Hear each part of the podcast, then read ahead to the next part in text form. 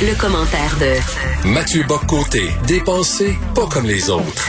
Alors Mathieu, hier, tu nous parlais d'un texte qui était publié dans le Huffington Post, euh, écrit par une Québécoise d'origine chinoise. J'avais dit que ce texte-là était d'une stupidité cosmique. Eh bien là, nous repoussons les frontières. Là, là, là, on est vraiment Star Trek, on est patrouille du cosmos. Là, on va vraiment, on repousse les frontières de la niaiserie avec Anastasia Marcelin. Alors, Madame Marcelin s'était fait connaître il y a quelques mois déjà euh, dans une vidéo sur Facebook où euh, elle disait notamment, je, la cite pour ne pas euh, pour ne pas être inexact.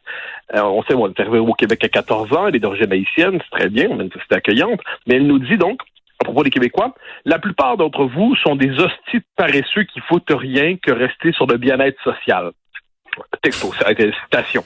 Elle nous expliquait par là que les Québécois étaient laissés eux-mêmes euh, un peuple un peu euh, non pas de grande envergure et qu'on avait été heureusement euh, civilisés et éduqués par euh, les intellectuels ici en exil arrivés ici ah. sous les Duvaliers. Ah. Donc elle nous avait expliqué ça puis elle complétait en disant que la plupart d'entre vous sont des hosties de paresseux qui foutent rien que rester sur le bien-être social. Elle s'était fait connaître un peu pour ça? Et, euh, et là, elle décide de, pendant des événements autour de George Floyd, elle en a rajouté en expliquant que notre histoire, ben, c'était les blancs et les noirs. Donc, elle semblait euh, vouloir nous expliquer notre histoire en nous expliquant que c'était comme l'histoire américaine, donc francophone et anglophone, ça disparaissait, il y avait blanc et noir. Et là, elle en a dit un peu plus hier sur sa page Facebook. Madame euh, Marcelin, elle est présidente, je crois, de la Ligue des Noirs Nouvelle Génération. Donc, c'est pas n'importe qui, elle représente un organisme de militantisme actif et elle nous dit hier, c'est assez intéressant sur Facebook, pourquoi dois-je me sentir obligé de parler français? Pourquoi dois-je parler une langue qui me rappelle la douleur des miens? Pourquoi eux, ces blancs, je laisse de côté les fautes, mais on me ce détail, qui veulent que je parle leur langue afin qu'ils puissent me comprendre, non pas ma langue comme première langue? Alors là, c'est intéressant parce que ça en dit beaucoup d'une certaine manière sur cette psychologie euh, qui est présente aujourd'hui dans les mouvements qui se réclament de l'antiracisme, mais qui sont euh, tout à fait racistes bien souvent. Bon, premièrement, encore une fois, ça réduit tout à la couleur de la peau. Je l'ai, ça me faut la peine de le dire. Mais surtout, c'est intéressant. Donc, Madame arrive ici à, 14 ans, puis se demande pourquoi le, le français, pourquoi le français serait la langue commune. Pourquoi elle est obligée d'apprendre la, la, langue de la société où elle s'est installée, où sa famille s'est installée? Pourquoi c'est pas la société d'accueil qui apprendrait sa langue au nom de la douleur historique qui est celle de sa, société d'origine? Pourquoi c'est la société d'accueil qui décide d'imposer ses codes culturels, je devine que ça doit être vu comme un geste colonial et abject, ben à ceux qui les rejoignent, alors que cette société d'accueil pourrait, elle, plutôt apprendre la langue de ceux qui arrivent chez, chez elle, de ceux qui s'y installent, parce qu'ils leur font la, grâce de s'y installer, elle nous l'avait dit. Les professeurs haïtiens ont civilisé les Québécois, euh, les intellectuels haïtiens nous ont tirés de notre propre, propre merde parce que par nous-mêmes, on est des paresseux qui foutent rien que rester sur le bien-être social. Ce soit là, donc, déjà, le premier moment de civilisation a eu lieu, a eu lieu à ce moment-là où on nous tire de notre merde. Et eh bien là, maintenant, on explique qu'on doit apprendre euh, le créole, non pas parce que c'est une langue euh, honorable, très bien, c'est une langue de culture, très bien, on peut vouloir faire ça, mais, tout simplement parce qu'il n'y aurait pas de primat légitime du français au Québec et que la société d'accueil devrait apprendre la langue des nouveaux arrivants par principe. C'est intéressant quand même comme point de vue. Puis je reviens sur la question de la mémoire. Pourquoi dois-je parler une langue qui me rappelle la douleur des miens? C'est intéressant comme point de vue. on pourrait répondre qu'elle doit l'apprendre, je sais pas, parce qu'elle a rejoint la société québécoise. On pourrait lui dire qu'au Québec, elle n'est pas ici héritière de l'esclavage. C'est pas une descendante de l'esclavage. Ici, c'est une descendante de réfugiés ou d'immigrés. Je connais pas son parcours personnel, mais on peut supposer que sa famille s'est installée ici pour avoir une vie meilleure. On pourrait croire, mais, mais ça, c'est un peu vieux jeu, qu'il y aurait une forme de gratitude élémentaire, peut-être, ou à tout le moins, d'acceptation pénible et paisible tout à la fois de sa société d'accueil. Mais non, Madame Marcelin a un sens aigu de la justice et elle se demande au nom d'un égalitarisme magnifié pourquoi c'est pas les Québécois qui apprennent le créole et pourquoi on le suit mais pas une langue qui rappelle la douleur de ses ancêtres. C'est vraiment, ben, c'est une pensée intéressante. Il n'y a pas de doute là-dessus qui mérite qu'on s'y penche, mais je dirais surtout qui est révélatrice d'un état d'esprit parce que ce discours-là, on le voit ces jours-ci, on le voit de plus en plus. Là, il s'exprime peut-être de manière quelque peu tonitruante chez euh, Madame Marcelin, euh, qui, euh, qu'il y a quand même une certaine combativité dans son désir de dire que le français c'est trop et que les Québécois c'est des BS puis des pas propres. D'accord, c'est son point de vue, elle le dit avec son vocabulaire, mais il en demeure pas moins que c'est un point de vue qui est plus répandu qu'on ne le croit. Hmm. Il peut s'exprimer avec la, la, la douceur de Madame Lee hier, qui nous expliquait justement que euh, ce qui l'embêtait à Montréal, c'est franchement, c'est qu'il y a trop de Québécois francophones dans Villeray. S'il y en avait moins, ce serait mieux, non? Ce serait plus ouvert, ce serait plus ouvert. Mais elle préfère quand même retourner en Asie parce que là, avec des gens qui lui ressemblent, puis elle goûte les plaisirs de l'homogénéité ethnique et raciale. C'est son point de vue. Aujourd'hui, on nous explique qu'on devrait euh, apprendre le créole pour être véritablement égalitaire et pourquoi elle apprendrait le français, passer la langue qui de la douleur chez elle.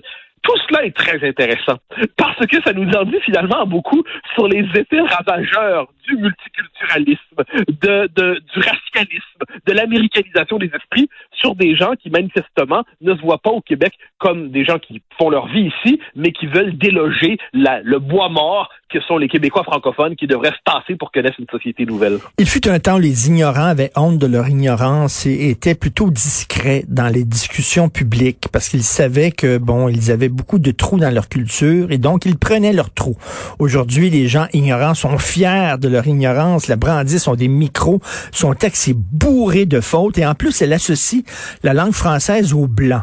Et là, ça nous ramène à cette obsession qu'ils ont, les, les antiracistes, de tout ramener à la race. Et je te jure, là, on pourrait avoir une discussion sur les ongles incarnés et elle ramènerait ça à la race.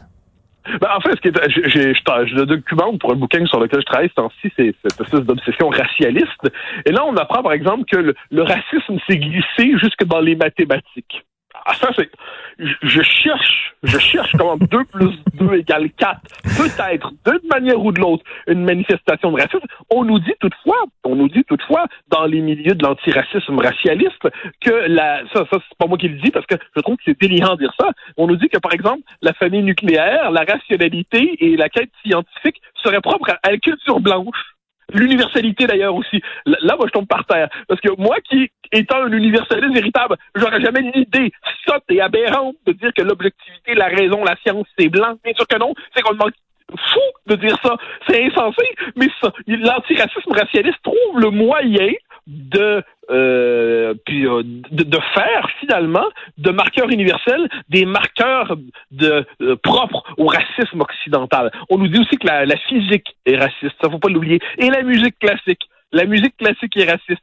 Euh, on peut faire une longue liste de choses. En, gros, nous sommes ontologiquement coupables de par la couleur de notre e, Exactement. Et écoute, elle dit, elle parle du français et elle dit, on sait qu'elle est haïtienne, elle parle créole, elle parle du français, elle dit cette langue n'est pas et ne sera jamais la mienne. La langue française ne sera jamais ma langue. Je veux rappeler à Mme Marcelin que Denis Laferrière est haïtien, qui parlait créole et qui est à l'Académie française, maudite niaiseuse. Alors, c'est particulier parce que Mme Marcelin, là-dessus, en plus, donc, euh, elle décide de, c'est très bizarre, de racialiser les langues, mais euh, doit-elle, peut-être ne le sait-elle pas, parce qu'on ne peut pas tout savoir, que quand même une partie de la francophonie joue son, son avenir en Afrique aujourd'hui, soit dit en passant. que le français est aussi langue d'émancipation. Et à moins de considérer, à moins de considérer, triste, que finalement, il n'y a de langue que par la couleur de la peau, il n'y a de peau liée à la langue, et ainsi de suite, puis on est condamné à une forme d'étanchéité culturelle définitive, eh bien, peut-être pourrait se dire que c'est justement dans le français, par le français, pas seulement par le français, qu'il euh, y a eu une relation particulière qui s'est créée entre Haïti et le Québec, que les Québécois étaient jusqu'à tout récemment, puis le sont encore, j'en suis convaincu, assez fiers de leur relation avec Haïti. Mais c'est difficile euh, quelquefois pour la qualité d'une relation quand des gens nous expliquent euh, qu'ils se prennent pour des leaders dans leur communauté que, que, finalement nous sommes de trop ici, euh, qui nous explique que nous sommes des, euh, des racistes, et parce qu'on est toujours des racistes, euh, et qui considèrent, et ça je pense que c'est important de le dire, qui considèrent que toute critique de leur discours, c'est du racisme. Euh, on, voit ça, c'est assez particulier. Donc, Madame Marcelin, quand on la critique, elle dit que c'est du racisme, parce qu'on critique, ou c'est même du sexisme, qu'on critique une femme noire, donc c'est du racisme et du sexisme. Dois-je comprendre que la critique doit être réservée à certaines catégories de la population et d'autres peuvent s'en exempter par leur couleur de la peau ou leur euh, ou leur sexe. C'est assez intéressant comme point de vue. Autrement dit, on peut dire ce qu'on veut, n'importe quoi, n'importe comment. Insulter les Québécois francophones, vomir sur notre histoire. On peut faire tout ça et quand on critique la personne, on est victime de racisme. Mais ça, c'est génial quand même. Ça, c'est, euh, pile, je gagne, ben oui, euh, exactement. elle, dit, je veux pas me soumettre aux Blancs. Donc, lorsqu'on veut que euh, les immigrants parlent notre langue, on est finalement oncle Tom et on les, on veut imposer, on est des, suprémacistes blancs parce qu'on veut qu'ils parlent français. Mais c'est c'est tellement niaiseux. Oui, oui, mais alors si c'était que niaiseux, euh, on lui accorderait pas autant de temps aujourd'hui. Si, si on en parle, c'est parce que c'est un discours qui s'étend de plus en plus. Moi, c'est ça qui m'effraie. Si c'était que les discours intelligents qui traversaient l'histoire des peuples, euh, on pourrait se contenter de les étudier euh, euh, tranquillement dans nos cabinets en lisant en paix. Le problème, c'est que les discours les plus aberrants peuvent quelquefois gagner en, en, écho dans une société. On est quand même dans une société qui considère aujourd'hui que la différence, la différence sexuée dans l'humanité est une construction transphobe. on est quand même, on est rendu là. Euh, il y a des idées qui, il y a 5 ans, 10 ans, 15 ans, mais il y a même 2-3 ans, pouvaient nous sembler inconcevables, qui passent aujourd'hui, pardon, qui passent aujourd'hui pour la nouvelle norme dans nos sociétés. C'est intéressant quand même ça. Donc là, devant cela, je crois que nous devons nous faire un devoir, même quand c'est pénible, parce que je ne dirais pas que lire les, textes de Mme Marcelin relève de c'est la chose la plus stimulante intellectuellement qu'on a pu faire cette semaine.